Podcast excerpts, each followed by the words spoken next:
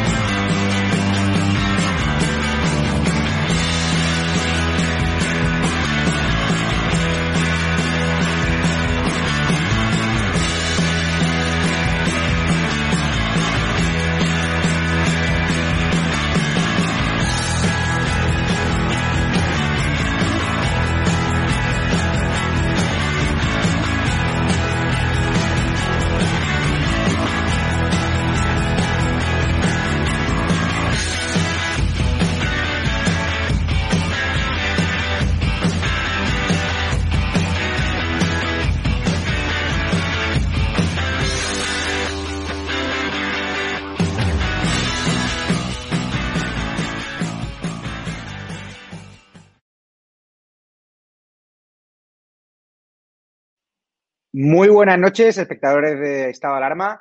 Sabéis que en la España de los 53.000 muertos por coronavirus que esconde el gobierno, vimos esa portada de BACE, sabéis que en esa España, con las más de 100.000 empresas cerradas por la crisis del coronavirus o por la pésima gestión del gobierno, sabéis que en la España con mayor tasa de contagio, no solo la primera ola de la pandemia, sino también la segunda ola de pandemia, sabéis lo que les preocupa a los gobernantes españoles, a Pedro Sánchez, a Pablo Iglesias y a Carmen Calvo y compañía, volver a reabrir las heridas del pasado de una guerra civil que quedó enterrada. Hoy veía Twitter y veía de repente Fundación Franco que el gobierno la quiere ilegalizar, olvidándose de todas las fundaciones relacionadas con el Partido Comunista, olvidándose de las checas que sometieron a la población de Madrid a un auténtico terror rojo, 350 checas de tortura, olvidándose de la matanza de Paracuellos, de esos 2.500 españoles caídos en combate, a los cuales ametrallaron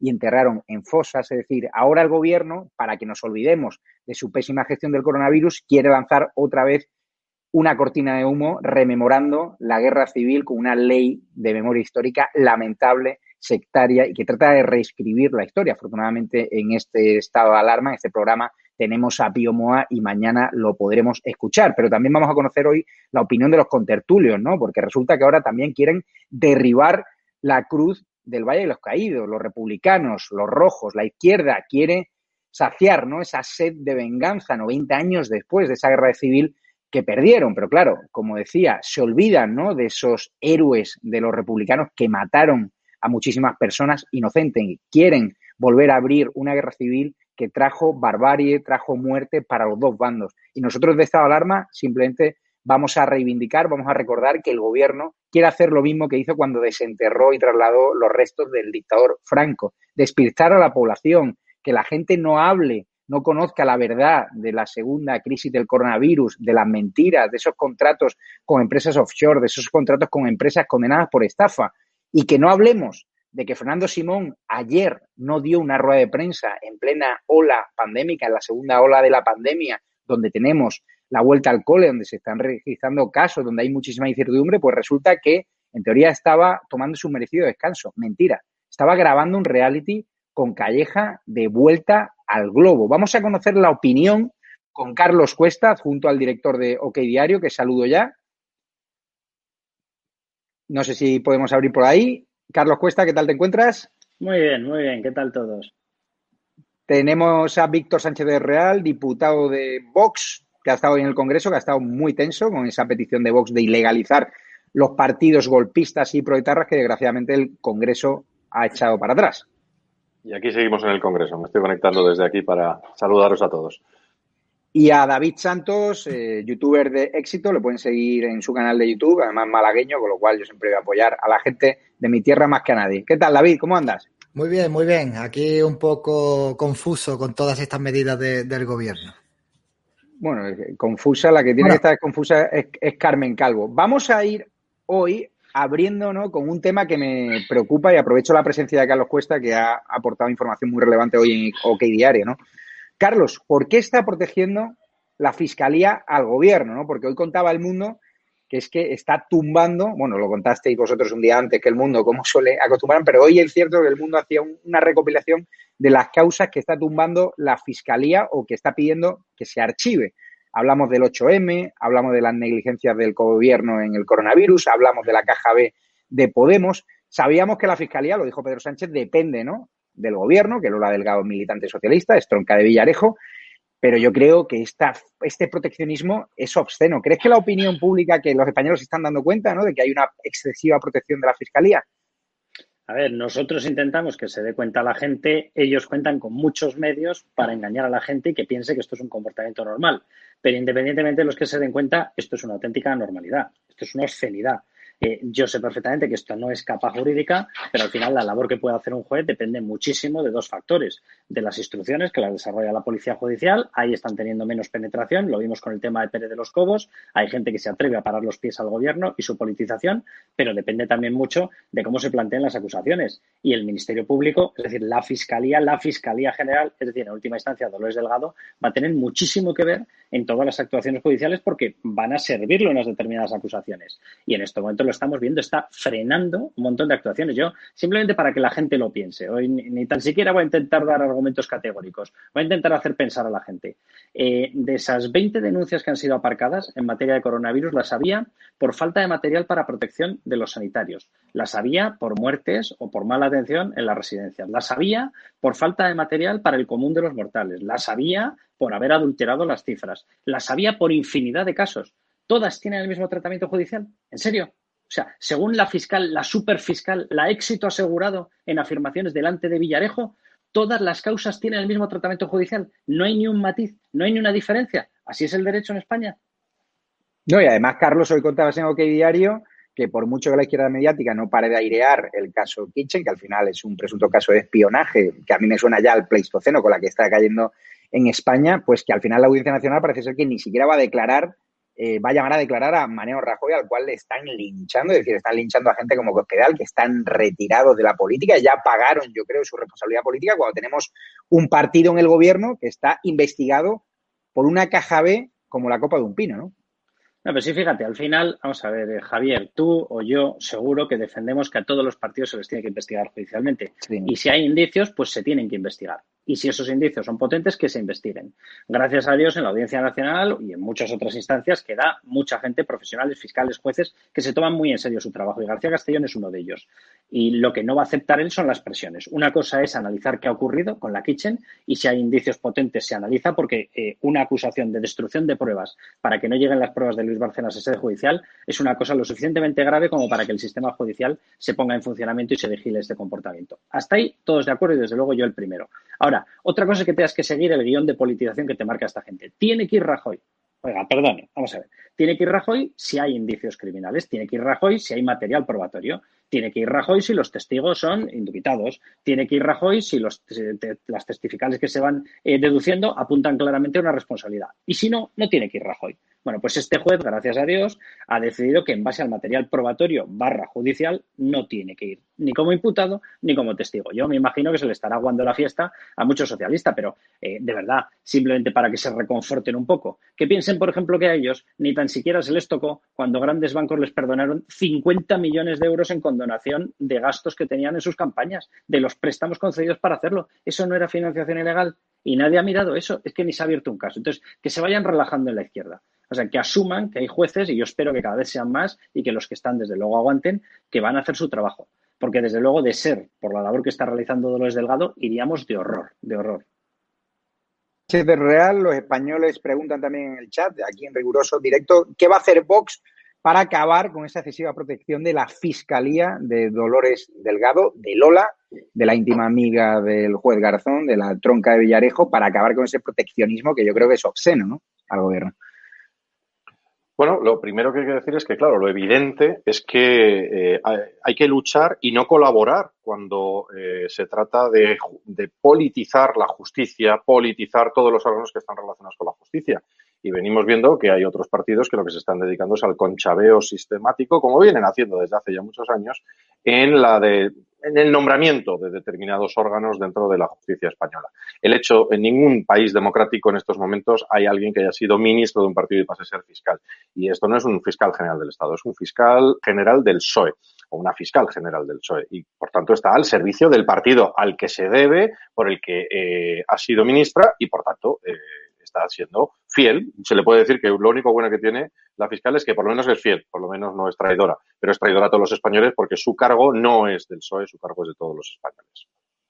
Voy a cambiar de tema y quiero empezar con David Santos. ¿Qué te ha parecido, David, con la que está cayendo en España, con todas las mentiras del gobierno, con los más de 50.000 muertos, con una segunda gestión de la ola pandémica lamentable? Somos el país con mayor número de muertos en proporción a la población. Que Fernando Simón te hayas enterado hoy de que está montando en Globo con Calleja un reality para blanquear su nefasta imagen, pero un blanqueamiento de imagen están comprando los medios de la izquierda y muchos periodistas que le ríen las gracias cuando dice que se va a meter el dedo en la nariz, ¿no? Bueno, yo ya lo de este tipejo no me sorprende. Yo creo que él ya se cree que es inmune a cualquier tipo de crítica o a cualquier tipo de negligencia en su gestión y ya se cree que es capaz de hacer cualquier cosa. Vivimos en un país de analfabetos funcionales donde hay hooligans de partidos políticos que por tal de cubrir a sus allegados, como puede ser Fernando Simón, que más que es médico es un, un activista político, pues le ríen absolutamente todas las gracias y yo como español echo de menos que haya pues un sector crítico de la izquierda también en este país. Parece ser que aquí la izquierda parece ser que lo hace todo bien, que se tiene que justificar absolutamente todo. Y este tipo, que se ha estado contradiciendo una vez tras otra, que nos ha estado engañando a los españoles, que es uno de los máximos responsables para controlar la pandemia, hace lo que le da la gana. Un día te dice que las mascarillas no son necesarias, otras que sí, una que no va a haber contagios, otras que sí, una que no te muevas por ningún punto de España eh, o evita desplazamientos innecesarios y se va a Portugal. Y ahora, en plena segunda hora, cuando vamos a volver otra vez a llevar a los niños al colegio, coge y se va a rodar un programa de aventuras para blanquear nuevamente su imagen, ¿no? Pero es que ya no me sorprende nada de esto, Javier. Esto es un sinvergoncerío cuando este tipo en cualquier país serio estaría ya cesado automáticamente e imputado por diversos delitos. Dice hispano-europeo, y abro a Carlos Cuesta, que Fernando Simón, como el gobierno en su totalidad, eh, debería estar en prisión preventiva. ¿Tú cuando ves a Fernando Simón metiéndose o diciendo que se va a meter el dedo en la nariz, riéndose en rueda de prensa donde habla de muertos y ahora ya en esta campaña de blanqueamiento obscena, que hay que recordar esa portada del país semanal donde parecía el ángel ¿no? del infierno, a un señor que tiene 53.000 muertos de, gestión ¿no? a sus espaldas? ¿Qué has pensado cuando has visto el viaje en globo con Calleja? Pues eh, que forma parte de toda la campaña de blanqueamiento de la gente que tiene este gobierno cometiendo auténticas atrocidades. Yo, si bajase una nave con un marciano, nos lo depositan en Madrid y le empiezan a explicar, ¿no? sin tener ni idea ni de cómo funcionan las teles en España, ni de cómo funcionan los políticos, ni de cómo funciona el Partido Socialista, ni Podemos, ni de cómo está adoctrinada la izquierda, etcétera, etcétera, y de cómo adoctrina la izquierda a todos los demás. Lo depositas en Madrid y le dices, mira, aquí había un señor, ¿vale?, que era el responsable máximo de las alertas tuvo alertas, varias, dos, tres, totalmente certificadas de la Organización Mundial de la Salud. ¿Qué hizo? Negarlas. Vale, luego resulta que la Oficina de Control de Enfermedades, ECDC, de la Unión Europea le advirtió también, lo llevó a una reunión, estuvo delante cuando todo el resto de países hablaban de las medidas que estaban tomando. Posteriormente llevó a Salvador Illa, a Salvador Illa, el ministro, también lo llevó dos días después. También le dijo exactamente lo mismo. ¿Qué hicieron? No, nada, lo siguieron negando. Oye, además resulta que hubo un policía eh, de riesgos, eh, un policía especializado en salud, el responsable de salud de los cuerpos policiales, que elaboró un informe. ¿Y qué hicieron? No, lo echaron. Ah, vale, vale. Además había una manifestación eh, feminista, el 8M, convocada en toda España, donde el propio tío que tenía que haber dado la alerta le preguntaron qué haría si su hijo o su hija fuese y la respuesta fue que le diría que fuese. Y era el mismo que había firmado a finales de febrero, y esto fue un 8 de marzo, había firmado un informe diciendo que había que mantener la distancia social. Dice, ya, ya, ya, ya. ¿Y qué pasó con este? Eh, ¿Lo habrán empurado? ¿Lo habrán metido por todas partes con querellas? Y dice, no, no, mira, la Fiscalía ha archivado todo y además lo están paseando por todas partes, por el diario El País, por canales de televisión, mostrándole como un superhéroe, la gente se hace camisetas eh, super pop con él. O sea, el marciano se metería en la nave y saldría corriendo, pero a toda velocidad. O sea, no volvería a pisar la Tierra, pero en su vida. Esto es de locos lo que está pasando. Este señor es responsable de haber ocultado una enfermedad que, según los últimos datos, ha matado a 53.000 personas. Solamente en la segunda ola que este señor sigue negando, han muerto 6.500 personas ya. Solamente en la segunda ola. Este señor se ha comido informes, ha tapado informes, ha tapado alertas, ha recomendado ir a manifestaciones, ha negado el peligro en un montón de sitios cuando sabía perfectamente lo que había. Y el resultado ha sido que lo estamos convirtiendo o lo están convirtiendo en una especie de héroe. O sea, yo, como país dice muy poco de nosotros. Ahora, sobre la gente que lo lleva tatuado, sobre la gente que lo lleva en camisetas, que se lo hagan mirar. Porque si este señor hubiese sido de partido de derechas, en estos momentos no podría vivir en España. Tendría pintadas de asesino a asesino por todas partes. Sus hijos habrían sufrido scratches. Su mujer habría tenido que salir corriendo. Él no podría respirar. Él no podría acudir a ninguna televisión. Pero claro, por tanto, por lo visto, el delito o el pecado en este país es ser de derechas, no haber sido cómplice de una determinada negligencia, que desde mi punto de vista, diga lo que diga la Fiscalía, me parece culposa y dolosa, de una determinada negligencia que se ha llevado por delante a 53.000 personas. Pero es que Víctor Sánchez es real, de Vox. Yo no me imagino a Santiago Abascal, ni a usted, ni a Pablo Casado montándose en globo con 53.000 muertos en unos tiempos donde hay que guardar el luto, donde creo que no, no es momento para chistes, para frivolizar y menos cuando él tiene una pésima gestión a sus espaldas, que por mucha campaña de blanqueamiento, ¿tú crees que hay españoles que lo ven con simpatía, que van a caer en ese juego de Moncloa de lavar su imagen, ¿no? Y de convertirlo en una especie de estrella de rock, que él está encantado, pero yo creo que él ha perdido el juicio. Me da pena que hay que recordar que el que lo colocó fue el Partido Popular, a este vividor que va de misionero en África. Yo tengo algún amigo que compartió vivencias con él en África y resulta que decía que de trabajar más bien poco. Mm. A ver, eh, yo me, resisto a pensar que hay españoles que les parece bien eh, un señor eh, que se ríe en las ruedas de prensa esenciales en esta crisis, que hace bromitas con los periodistas en estas de se va a meter un dedo en la nariz. Me niego a pensar que alguien admira a un señor que en medio de esta pandemia, en su máxima responsabilidad, porque es el más responsable. Tú elegiste, aceptaste ser el máximo responsable de esta gestión. Y eso significa que cuando viene una de estas, eh, pues todos hemos tenido profesiones en las que se requería una presencia, se requería un estado de ánimo, se requería una responsabilidad, hemos tenido que hacer sacrificios personales, eh, pero es para lo que estás y para lo que cobras muy bien en los periodos en los que no hay estas crisis. Y este señor eh, está faltando el respeto a los españoles, pero especialmente a mí, yo creo que cómo debe ser el sentimiento de una persona que haya perdido a alguien, a un familiar, en, esta, terrible crisis, como decíamos, más de 53.000, eh, y vea a este señor montado en globo. ¿Qué sensaciones va a tener eh, el familiar de alguien que no ha podido ni acercarse al entierro de su padre o su madre? Entonces, eh, a mí me parece que este señor, que además ha mentido, que miente en su currículum, que permite que se le llame doctor cuando no es doctor, lo que digo, este señor lo que tenía que responsabilizarse es reconocer que han hecho una gestión criminal y negligente y dimitir o ser dimitido porque no olvidemos que aunque le nombrara efectivamente, en su momento el enchufadismo, eh, el enchufadísimo le llamaban en algún sitio, eh, por sus relaciones con un destacado miembro del Partido Popular, bueno, pues este enchufadísimo debería ser dimitido, no, debería ser eliminado por un gobierno serio y responsable, como el que debería haber después de una moción de censura, como debería haber al frente de esta gestión de esta crisis. No es más que la guinda, el globo de toda una gestión negligente y criminal y culpable por parte de un gobierno que nos ha llevado a ser los peores del mundo. No creo que sea el momento de montarse en globo.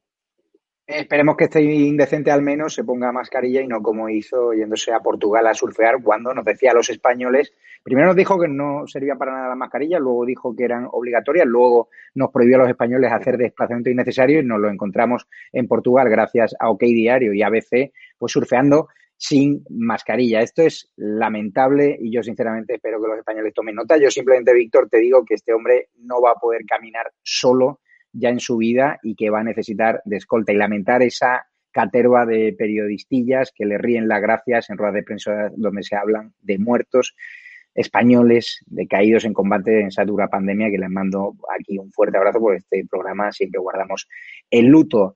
Hoy ha sido otra vez el debate sobre el estado de la Comunidad de Madrid. Isabel Díaz Ayuso ha estado inconmensurable y ha hablado precisamente de esa doble vara de medir y cómo ella es el enemigo a batir de la izquierda radical, que habla más de ella que de Pablo Casado. Vamos a escucharlo y lo comentamos con David Santos. Parece, según lo que cuenta la izquierda de esta Cámara, que el virus lo inventó Ayuso, que la culpa es de Ayuso y que todo lo que ocurre en el planeta y en España es culpa de Ayuso.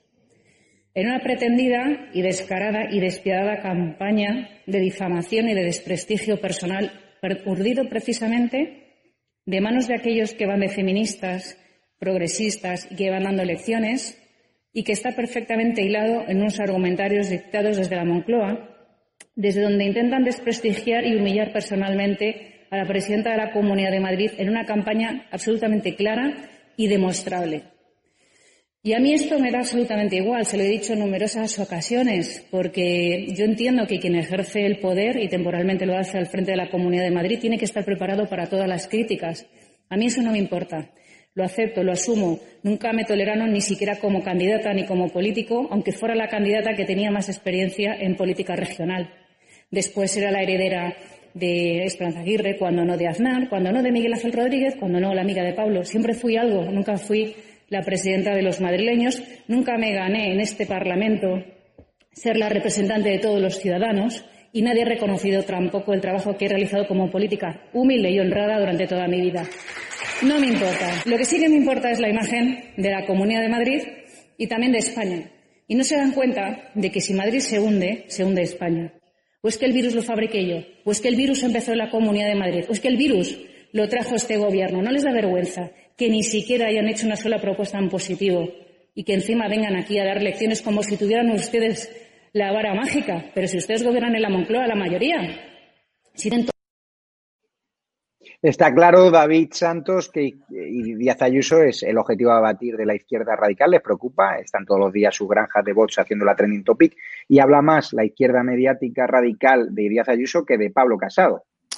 Sí, es brutal. Vamos, yo desde aquí de Andalucía, pues veo que la campaña de acoso y derribo contra Ayuso es absolutamente brutal, ¿no? Parece ser que ahora la han elevado a la categoría de Franco. Ahora parece ser que Ayuso también tiene la culpa aquí de lo que pasó también en la guerra civil y antes de la guerra civil todo es atacar a Ayuso y todo es intentar eh, pues derribarla y que pues que al final provocar una moción de censura, creo, con ciudadanos. Es la impresión que a mí me da, que están coqueteando con ciudadanos para hacerle una moción de censura.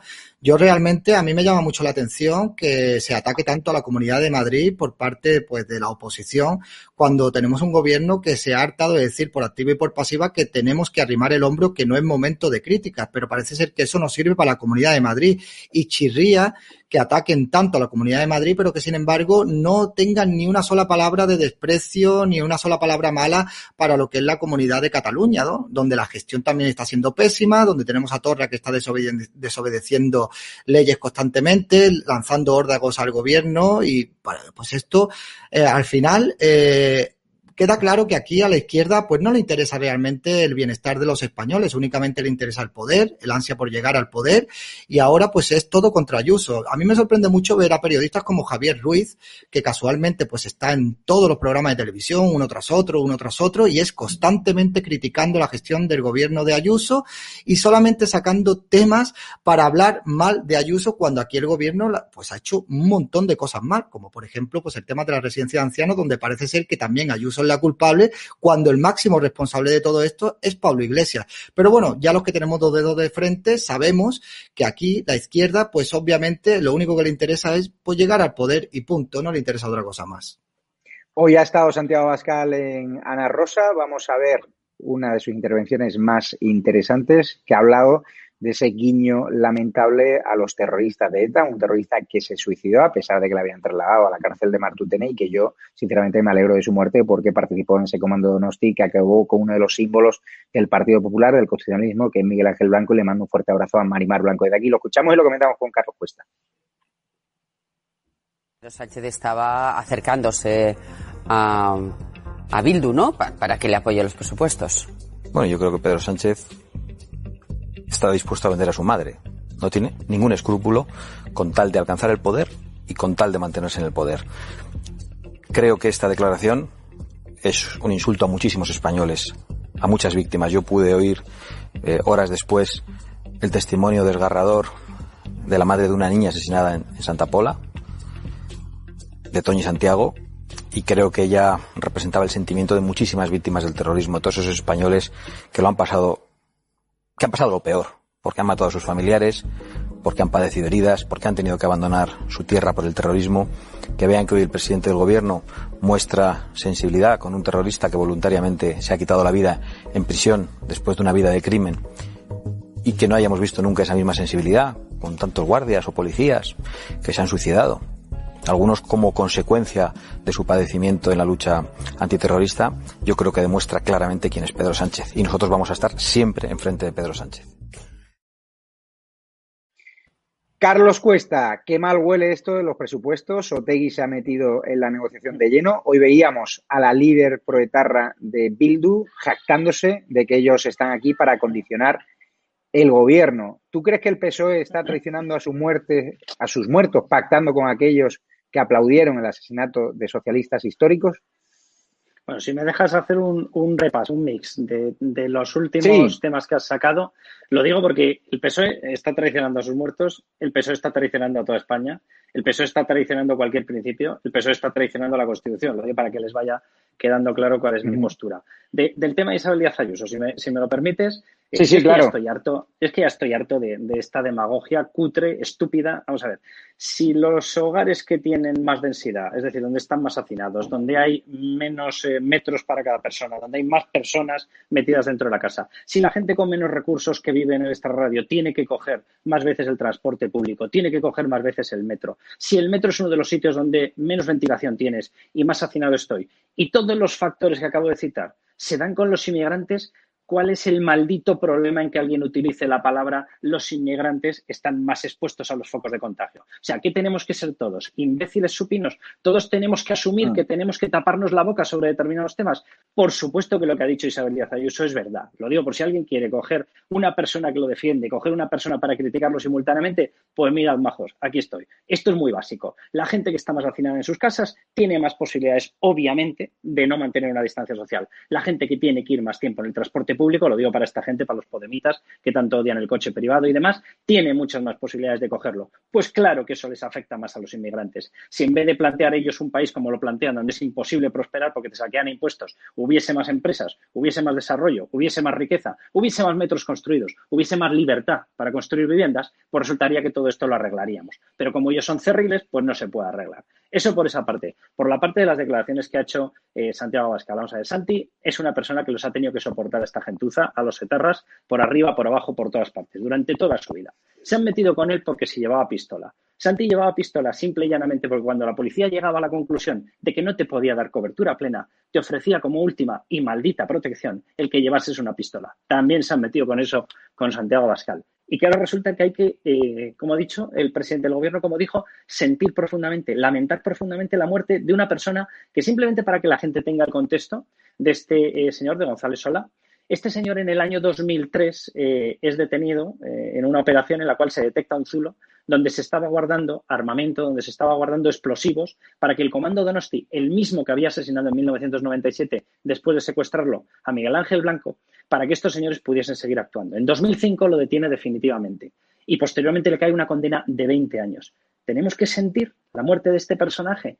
¿Qué sentía él por todo el resto de españoles? Somos más demócratas por decir que sentimos la muerte de un personaje que colaboraba con aquellos que mataron ese comando. Ya habían sido detenidos los tres autores, sí, sí, pero era el mismo comando. El comando Donosti, el mismo que asesinó a Miguel Ángel Blanco. ¿Lo tenemos que sentir? Pues para ellos, con todo mi respeto, para ellos, o escaso respeto, pero bueno. Y sobre el tema de con quién está negociando el Partido Socialista. Claro que está negociando con Bildu, ha negociado Navarra con Bildu, ha negociado los presupuestos en Irún con Bildu, ha hecho una estrategia de negociación con PNV y con Bildu simultáneamente en las elecciones del País Vasco. Claro que está con ellos, claro que los ha traicionado. ¿Qué es Bildu? Bildu es la herencia de esa banda terrorista.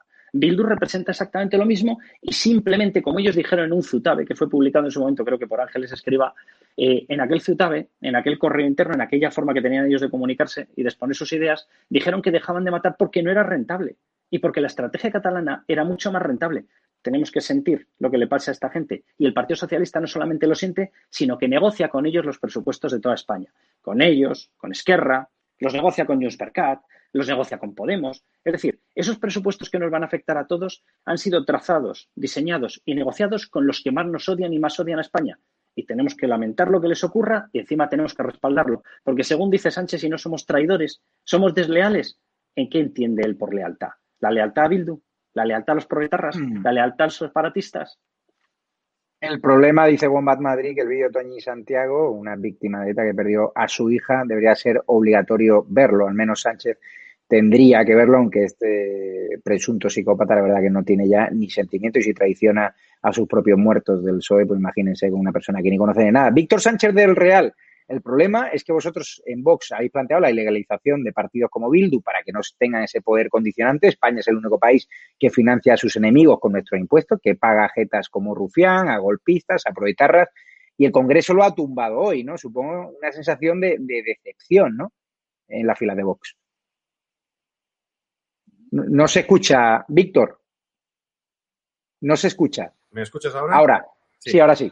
Decepción no, porque en el Congreso se están, se están empezando o se están escuchando cosas que no se escuchaban hace mucho tiempo. Y esa era una de las promesas que habíamos hecho nosotros electoral, que es que íbamos a empezar a decir cosas que hacía mucho tiempo que no se escuchaban y que además no se quería, no querían que se escucharan. Otros se han puesto de perfil hoy. Ha habido discursos realmente asquerosos, por supuesto, por parte de Bildu, por parte eh, de Podemos, por parte de varios grupos independentistas. Y también ha habido un discurso bastante asqueroso y sobre todo una votación poniéndose de perfil a otro partido que se sitúa en la presunta derecha. En todo caso, hoy ha quedado claro que hay batalla y que hay alguien, hay gente dispuesta a dar la batalla, a cumplir una promesa electoral que es luchar por todas las vías para que aquellos que quieren romper España no tengan representación política, porque así pasa en tantos países serios.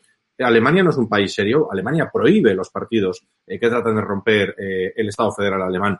Portugal no es un país serio, un país que tiene prohibidos expresamente eh, los partidos que sean regionalistas o que busquen eh, romper de, cierta manera lo que es eh, el Estado portugués. Así que nosotros lo hemos dicho, recomiendo a todo el mundo que se conecte a YouTube, que vea el, extraordinario discurso que hoy ha dado Iván Espinosa, porque de verdad hoy se han escuchado cosas que yo los veía en ese momento, cómo se han movido eh, voy a decirlo un poco vulgarmente, los traseros de algunos de nerviosismo, eso significa que empieza a calar. Y que lo empiecen a escuchar y poco a poco lograremos eh, que más gente se sume para lograr tener una mayoría y lograr que este país sea de verdad un país serio y coherente donde aquellos que quieren romper España por vías violentas y por vías golpistas no tengan representación y no sean claves para la determinación de un gobierno y de las políticas en un país que tiene muchas cosas que mirar a futuro, más allá de mirar al pasado o mirar a algunos que se miran el ombligo regionalista.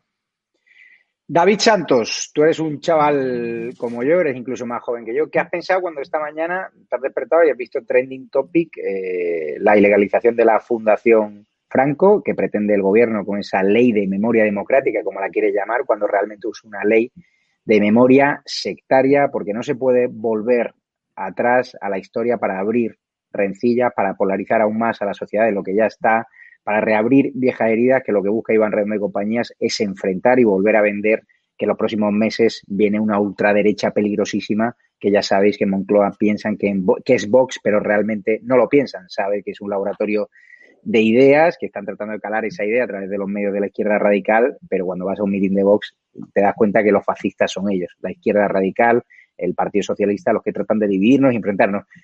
¿Qué, piensas de esta nueva ley de memoria eh, democrática de Carmen Calvo, que después de exhumar a Franco, pues ahora quiere cerrar esta fundación, olvidándose del PCE, de los que ordenaron eh, la matanza de Paracuellos, de las 350 checas del terror rojo en Madrid, de todos esos locales donde se exaltan las dictaduras comunistas. Solo quieren cerrar, por ejemplo, locales como el del chino eh, franquista y a mí me parece una ley tremendamente injusta, sobre todo con la situación que vivimos ahora, donde hay eh, situaciones eh, actuales mucho más problemáticas, como el coronavirus, como el órdago separatista, como la crisis económica. ¿Por qué esta decisión de volver al pasado? ¿Qué has pensado? Bueno, pues eh, realmente esto es una ingeniería social que lleva haciendo hace mucho tiempo tanto el Partido Socialista como Podemos, que es utilizar el tema de Franco como comodín, ¿no? Cada vez que están acorralados, cada, vez que el gobierno pues lo está pasando mal, utilizan a Franco para volver otra vez a taparlo todo con, pues, con la cortina de humo de Franco. Yo realmente, a mí, eh, como español, me preocupa más eh, mirar al futuro. Yo no he vivido la época franquista, a mí lo que pasó en la época de Franco es algo que es historia, algo que no se va a poder modificar, y a mí esto pues me recuerda cada vez más a la novela de Orwell de 1984, donde había ministerios que trabajaban única y exclusivamente para estar modificando la historia para poder contarla como ellos quisieran. Y es innegable que la izquierda lo lleva haciendo muy bien hace mucho tiempo, y tanto es así que esta ley de desmemoria histórica, porque lo único que hacen es crear una desmemoria, eh,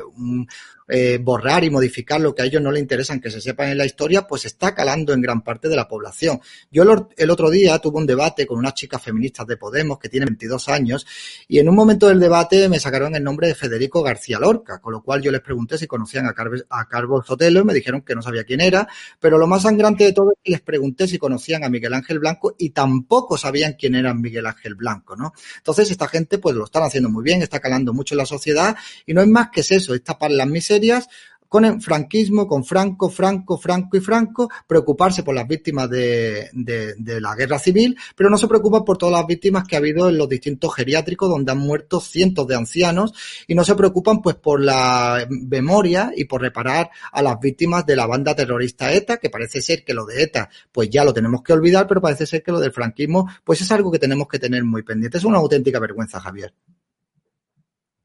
Es una auténtica vergüenza. El gobierno expulsará, vamos, es que es increíble. Carlos, leo, leo informaciones de OK Diario, el gobierno expulsará a los benedictinos del Valle de los Caídos, ya le quitaron el paso a los Meirá a los francos, no descarta derribar la cruz. Esto es la venganza que se querían cobrar después de haber perdido la, la guerra civil, otra estrategia más de Iván Redondo de polarizar, de enfrentarnos a los españoles con temas del pasado, con los problemas que tenemos ahora, en la actualidad, crisis económica, que tú bien conoces los datos, y del coronavirus, por supuesto. No, no, vamos a ver, esto es, es una cuestión, eh, lo estaba comentando David, eh, que lo tienen ellos metido en su agenda eh, política, que les da olímpicamente lo mismo, cual sea la realidad, que forma parte, yo creo, de una estrategia mucho más potente, es decir, ellos quieren deslegitimar determinadas instituciones, la principal institución que quieren deslegitimar, porque saben que con ella caería todo el sistema constitucional, es la monarquía, y quieren dar la sensación de que todo lo que procediera de la época de Franco, todo tiene que ser combatido, tumbado, etcétera. yo simplemente por recordar a la gente en la época de Franco se comía, en la época de Franco se respiraba y en la época de Franco se iba al baño. Y no creo que por eso nadie haya dejado de comer, de respirar ni de ir al baño. Bueno, pues según ellos, todo lo que viene de esa época tiene que ser tachado. Se hizo una transición que fue ordenada desde el franquismo, se hizo el araquiri a, las cortes franquistas y se ordenó desde ahí un tránsito hacia la democracia. A ellos les cuesta entender esto. O sea, yo soy antidictadura, anti cualquier dictadura, pero también soy anti tonterías. Y lo que no voy a aceptar es una versión que es totalmente falsa y es que nuestra democracia está manchada por el hecho de que Franco diseñó en un determinado momento que su propio régimen se tenía que acabar. Eso se llama historia. Y por mucho que ellos se nieguen a que lo digamos, decirlo significa repetir lo que ocurrió. Aquí no hay memoria histórica, hay historia. Aquí no hay memoria democrática, hay democracia. Y la democracia, la democracia se basa en un Estado de Derecho que defiende la libertad de investigación, la libertad de cátedra, la libertad de pensamiento y la libertad de opinión. Si nos cargamos todas esas libertades, ¿dónde está la democracia? Ni habrá memoria, porque nos estamos inventando la historia, ni habrá memoria democrática porque nos hemos cargado la democracia. ¿El régimen de Franco fue una dictadura? Por supuesto. ¿En el régimen de Franco todo fue malo? Pues no es verdad. Los planes de estabilización del 59 consiguieron que una economía que tres, cuatro años previos estaba con inflaciones del 15%, empezase a crecer en una senda de eh, integrarse en los organismos internacionales, de conseguir salir de la autarquía, de empezar a exportar, de crear nuestro sistema turístico. ¿Eso es malo? ¿Tenemos que decir que es malo? ¿La dictadura es mala? Sí. ¿Todo lo que se hace en cualquier dictadura tiene que ser obligatoriamente malo? Bueno, eh, si no le importa al Partido Socialista, que nos dejen investigarlo y analizarlo. Porque si aquellas recetas económicas funcionaron, tendremos que decir que aquellas recetas económicas funcionaron. funcionaron. Y si la propia dictadura se hizo la araquiri para hacer una transición a la democracia, eso no significa que la monarquía, por haber sido designada dentro de un plan de Franco, tenga que ser automáticamente algo a combatir. ¿Por qué? Si su comportamiento es plenamente democrático? ¿Por qué si está dentro de una constitución que ha sido votada por todos los españoles? Por cierto, ¿dónde más? En Cataluña, en la soberanista y muy separatista Cataluña. ¿Por qué tenemos que decir que todo lo que procede de esa época es mala? Hemos estado exhibiendo nuestra transición y nuestro tránsito a la democracia en todo el mundo como un modelo de superéxito. ¿Por qué? Porque lo fue. ¿Y ahora qué hacemos? Cargarnos los principios de la transición. Porque tenemos que decir todos aquello que se le ocurra a la señora Calvo. Todos. Pues a mí, sinceramente, lo, digo abiertamente, me da lo mismo lo que digan. Si lo regulan y deciden imponer penas, pues chico, tendremos que afrontarlas. Lo que yo no pienso decir es una mentira. Y yo no pienso decir que la democracia se la inventó el Partido Socialista. No, básicamente porque en lo que sí que estuvo el Partido Socialista fue, por ejemplo, en los años 33 y 34, en volar la propia legitimidad de la República, con un golpe de Estado, en respaldarlo, en pedir que la población se armase, y estuvo en respaldar bandas de pistoleros que iban por las calles asesinando a gente. Y eso ocurrió en la República, en su sacrosanta República. También nos quieren prohibir decir eso. ¿Qué hacemos con todos los textos de Stanley Payne? ¿Qué hacemos con todos los textos de los historiadores, con Julius Ruiz, con toda la gente que ha estudiado esa época? ¿Qué hacemos? ¿También los pasamos por la guillotina? la guillotina democrática, como decía Pablo Iglesias. Eh, si nos quitan la verdad, si nos quitan la capacidad de pensar, si nos quitan la capacidad de opinar, si nos quitan la capacidad de investigar, ¿dónde está la libertad de una democracia? ¿Cómo se le puede llamar a eso memoria democrática? Eh, os recomiendo un artículo de ABC de Historia Militar, para Cuellos del Jarama, las matanzas del terror revolucionario y la guerra civil, para que entendáis que no pudieron poner ni nombre a muchos españoles que fueron ametrallados por los rojos en una guerra civil cruenta que habría que, que ya pasamos página, pero que Iván Redondo insiste en, que, en reabrir viejas heridas que van a llevar a un enfrentamiento en las calles, que eso parece ser que la nueva estrategia de Moncloa. Víctor Sánchez del Real, ¿Cómo te has quedado con esta nueva ley de memoria histórica? Resulta que también quieren expulsar a los benedictinos, derribar la cruz, que ha, habido una campaña de trending tópica a favor de la cruz. Aquí ya hay cristán, o sea, hay, un ataque, un delito de odio contra la religión católica, porque está claro que ahora quieren convertir el Valle de los Caídos en un cementerio civil y yo creo que, que no tiene ni pie ni cabeza, ¿no? Mira, a mí esto me está recordando, mira, en primer lugar, si el PP hubiera cumplido su promesa electoral de haber derrogado la ley, la ley de, de, del nefasto ZP en otro sitio, estaríamos en otro punto de partida para estos avances. Eh, mira, yo cuando entré el primer día aquí en el Congreso, mi primera reunión fue aquí abajo en una sala, en la planta baja de la ampliación, y está la estatua de Indalecio Prieto. Entonces pregunté, ¿dónde está la de Calvo Sotelo? La respuesta es no la hay. Eso significa lo que se ha hecho aquí en el Congreso de los Diputados en las últimas décadas, habiendo mayorías absolutas eh, del Partido Popular. No se ha defendido la memoria. Al final, la guerra civil lo que quiere el PSOE es una cosa que empezó con los asesinatos, entre otros, de Calvo Sotelo, el líder eh, de la oposición, en el, mes de julio, el 13 de julio eh, del 36, y quiere ganar la guerra civil en el año 2020 o en el año 2021. Eh, el problema es ese, y el problema es que se está yendo contra una España que ya alcanzó un acuerdo. Es que ya se dijo en su momento que eh, las, las Españas, los dos, los rivales de España se habían hecho los unos una amnistía, los otros que por cierto hay una amnistía ya realizada, y que nos dicen que tenemos que recordar a un abuelo o a otro abuelo. Yo porque tengo, tengo que recordar a mi tío, a, a, a mi tío abuelo, que era secretario personal de Companys, porque estudió en Cataluña y le dio por eso, y no puedo recordar a mi abuelo que luchó en el bando nacional. O porque mis dos eh, tíos, eh, mis dos tíos, hermanos de mi padre, que lucharon en bandos contrarios, solo puedo recordar a uno de ellos. Bueno, pues eso le pasa a tantas y tantas y tantas familias en España, que lo que quieren es el, el, recordar a unos y olvidar a otros. No, hay que recordar a todos, aprender de aquello y empezar de una puñetera vez a decir que aquella guerra pasó hace ya muchos años y lo que tenemos que mirar es al futuro y a las batallas que tenemos que no son ahora mismo precisamente batallas civiles a las que nos quieren llevar, porque quieren resucitar las mismas batallas civiles. Y como les dijo Calvo Sotelo en una de sus últimas intervenciones aquí en el Congreso, eh, podéis quitarme la vida, pero poco más, ¿no? O nada más. Bueno, pues eso es lo que les podemos decir. No nos podéis quitar tampoco la memoria porque eso es imposible. La memoria es del ser humano y eso no nos lo van a poder quitar. Y desde luego la historia la van a intentar cambiar, pero eso no lo van a conseguir. Y desde luego, ya de regalo llevan una ofensa a la religión, eso ya va en su propio en su propia naturaleza. Creo que les encanta ofender y esa es la provocación que están haciendo. Y, ta y también quieren aprovechar esta nueva ley de memoria histórica, sectaria y partidista eh, para seguir comprando votos y también quieren dar la nacionalidad a los hijos de los brigadistas internacionales, como quieren dar la nacionalidad en el gobierno socialcomunista a los inmigrantes irregulares que están entrando a plena luz del día con la impotencia de la Guardia Civil, que a nosotros agentes nos dicen que no, no tiene medios y que Interior parece ser que no está preocupado por cortar ese, por poner freno ¿no? a la inmigración irregular. Lamentable. Ahora vamos a dar paso, y quiero que la veáis, a la presidenta de Nuevas Generaciones del PP de Cataluña, que está por ahí, Irene Pardo. ¿Qué tal estás, Irene? ¿Qué tal? ¿Cómo estáis? Muy bien. ¿Y vosotros?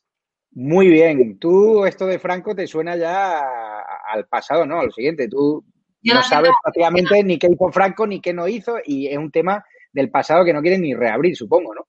Bueno, pero te sorprenderás porque a los debates que voy de jóvenes políticos aquí en Cataluña es un tema muy de actualidad y siempre lo ha sido. Es decir, llevo más de tres años yendo a, debates de, de, tertulias, de políticas de, las, de los diferentes dirigentes de las formaciones juveniles y el tema de Franco es un tema de actualidad que parece mentira porque ninguno eh, nacimos eh, cuando entonces y todos hemos nacido, gracias a Dios, en democracia, pero bueno, ya sabemos que a los independentistas, a los, a los nacionalistas, a la izquierda, le gusta reabrir este debate porque así nos tiene divididos, pero no, pero, pero tenemos que afrontarlo y, y no pasa nada por hablar de ello.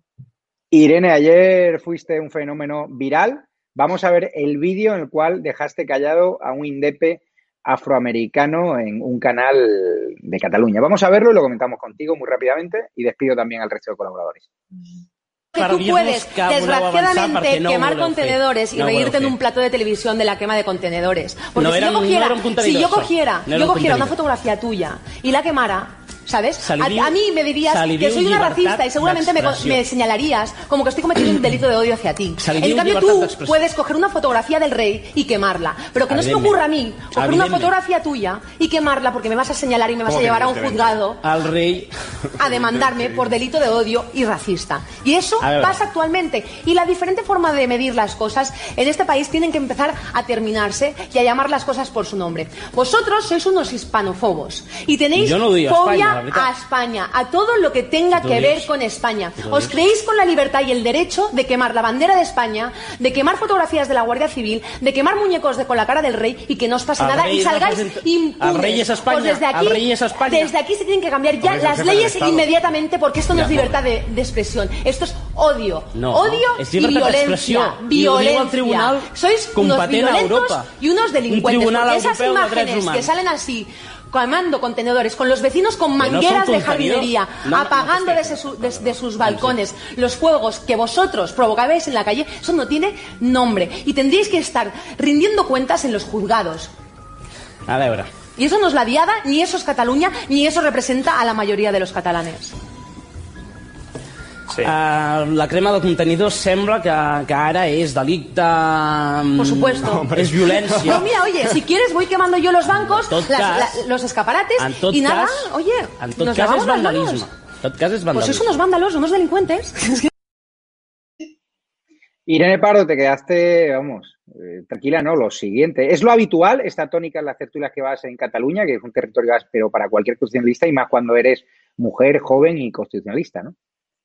Sí, es la tónica habitual desde hace muchísimos años. A mí me ha sorprendido que se haya hecho tan viral ahora porque es la tónica que yo voy cada semana a cualquier medio de comunicación en Cataluña, ¿no? La libertad que tienen los independentistas para, para poder amedrentar, para poder coaccionar, para poder quemar eh, una fotografía del rey, los emblemas de la Guardia Civil, de la Policía Nacional y que salgan siempre impunes. Y lo que decía yo ayer, que no se me ocurra a mí quemar una foto con la cara del tertuliano, que era negro, porque me acusarían de racista. ¿No? Es la, esa, esa doble, ese doble rasero, esa, esa vara diferente de medir las cosas en España, ¿no? Y las cosas se les tiene que llamar por su nombre, ¿no? Yo pensaba, digo, a lo mejor después de esta intervención eh, puede salir bien o puede salir mal, ¿no? Porque me acabo eh, de dirigir a una persona diferente de aspecto a mí eh, ya sabemos lo que pasa en este país, ¿no? Que lo sacan todo de contexto. Pero bueno, parece ser que se, ha hecho viral y bueno, al final es que no es nada más que la realidad y lo que venimos denunciando desde hace muchísimos, muchísimos años.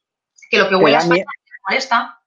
¿Te da miedo ahora la sorda golpista? Supongo que habrán empezado los insultos contra ti. ¿Te da miedo ahora salir a la calle? Pues la verdad no, no, no me da miedo. Yo empecé en política en, en Lérida, donde todavía pues eh, era más conocida cada vez que, decía, que decía algo, ¿no? Es una ciudad muy, muy pequeñita. No me da miedo, lo que pasa que sí, que recibo he recibido hoy una serie de, insultos que todavía constatan más eh, y me reafirman más en mis palabras. Hoy me llamaban Giri por haber hecho mi intervención en castellano, por ejemplo, ¿no? Por haberme dirigido en ese plató en, castellano. Me llamaban Giri en mi propia tierra, en Cataluña, que es España, por hablar mi idioma, que es el castellano, y que yo elijo hablar catalán o castellano, que son las dos lenguas oficiales en, Cataluña, cuando me da la gana, sinceramente, en total libertad, y tengo que decir, y tengo que, que, aguantar cómo me están diciendo Giri extranjera en mi propia tierra, ¿no? Y eso es lo que sufrimos al final todos los que defendemos la unidad nacional y la unidad la unidad de España en, Cataluña, ¿no? Pero bueno, hay que seguir y no, no hay que tirar la toalla, ¿no? Tenemos dos opciones, eh, o tragar sus políticas o enfrentarnos a ellas y desde luego es la segunda opción. Carlos Cuesta, veterano periodista y adjunto al director de Hoy Diario. ¿Qué nota le, ponemos a, Irene Pardo? Que yo me he quitado el sombrero, yo he puesto matrícula de honor. No sé si exagera un poco o no. Mira, yo le voy a poner un 8 para forzarle a que tenga que ir por la misma senda al 9 y luego al 10. No sé, Víctor Sánchez del Real, ¿la vais a fichar en Vox o la dejáis en el PP? Porque el PP tiene muchos talentos, ¿eh? No, yo le, mando mucho ánimo porque, porque tiene la valentía y eso, eso hay que reconocérselo y además que, que, la tenga y mucho tiempo y le deseo lo mejor y sobre todo pues que no la dejen tirada como deja tantos valientes algunos partidos, como han dejado tanto en el pasado y alguno es presidente del mío y que le diga a este, a este pobre individuo descarriado cuando tenga ocasión que se lo diga en catalán, ¿no? En tot cas es vandalismo y es clar, es delicte. David Santos. reconocen que es vandalismo, pero claro, a ver, tontolaba es delito, por supuesto. Así que siempre, y en esa lucha siempre nos van a tener a su lado gente como, como Irene. David Santos, hacen falta más mujeres jóvenes valientes porque la verdad es que hacen falta más jóvenes en política que tengan las agallas de Irene Pardo. Yo la conozco hace muchos años y la verdad que yo ayer cuando vi ese vídeo no me sorprendió. Muchísimo, muchísimo, pero me gustaría que os fijarais en el detalle de que cómo viene este señor, que es negro, obviamente, eh, pocas raíces catalanas tiene que tener, ¿eh? y viene aquí a darle lecciones de catalanidad a una catalana y a decirle lo que tiene que hacer o lo que tiene que dejar de hacer. Y también decirle que es verdad que si tú hubieras quemado una foto suya, se podría considerar un delito de odio. Pero cabe recordar que esta gente pusieron el grito en el cielo cuando en un pueblo de Andalucía eh, hicieron un tiro con un muñeco de, de Puigdemont, que es una tradición, y salieron todos lloriqueando, que bueno, que eso era un delito de odio y quisieron denunciar al pueblo y tal. Pero vamos, yo te doy, yo te doy un, un 10, te lo doy, eh, solo espero que en tu partido no te vayan a llamar la atención por ser así. Y te doy un 10 también porque yo me he criado en Lérida y sé lo que es eso y tienes dos cojones, aunque no suene feminista, pero tienes dos cojones. Pues Irene Pardo, espero que la semana que viene empieces ya a debutar, porque lo está pidiendo la audiencia, que eres muy grande, ya como analista en estado de alarma, si te apetece, para dar también cabida a los jóvenes talentos de nuevas generaciones del PP, que como en Vox también hay gente joven bastante útil y valiosa. Claro que sí, cuando queráis.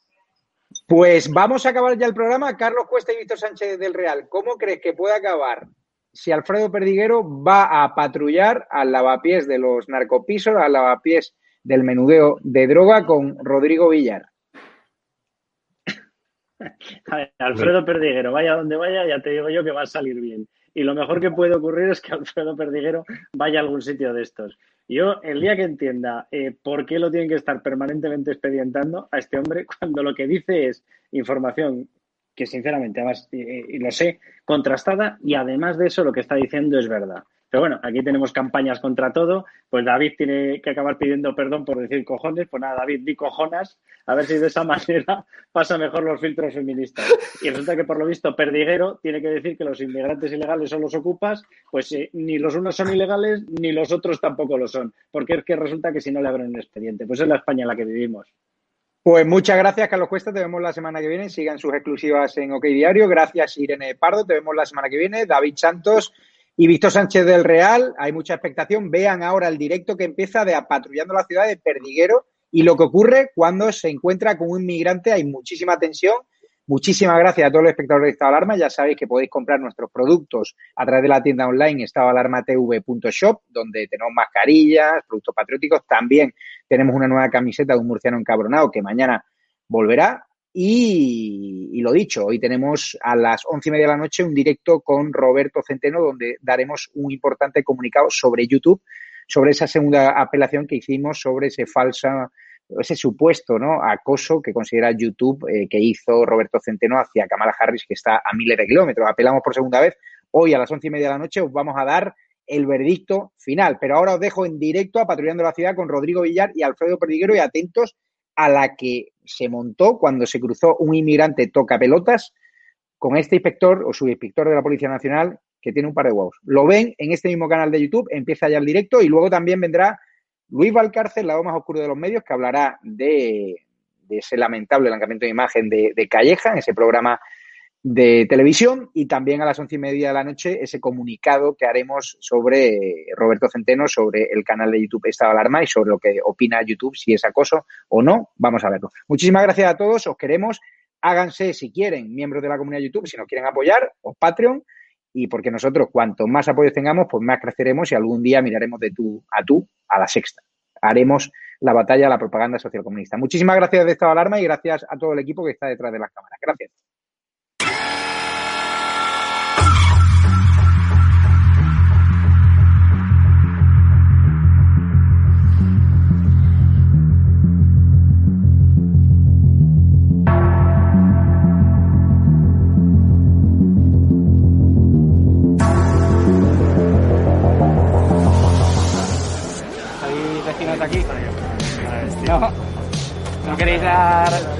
En un reportaje sobre el barrio? Pero que salíais de noche antes, salís igualmente con la misma seguridad que ahora.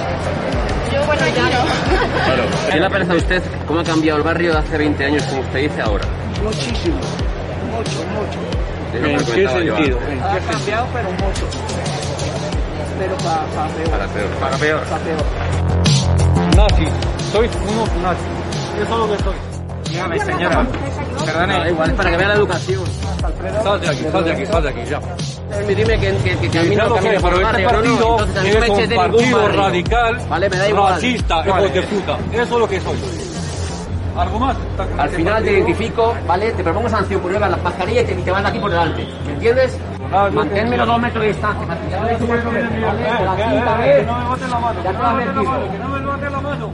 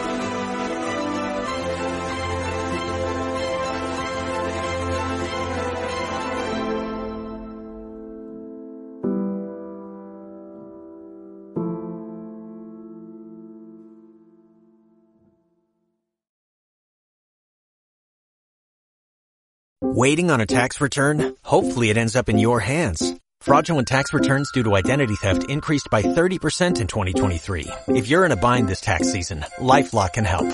Our U.S.-based restoration specialists are experts dedicated to helping solve your identity theft issues. And all LifeLock plans are backed by the Million Dollar Protection Package. So we'll reimburse you up to the limits of your plan if you lose money due to identity theft. Help protect your information this tax season with LifeLock. Save up to 25% your first year at LifeLock.com slash aware.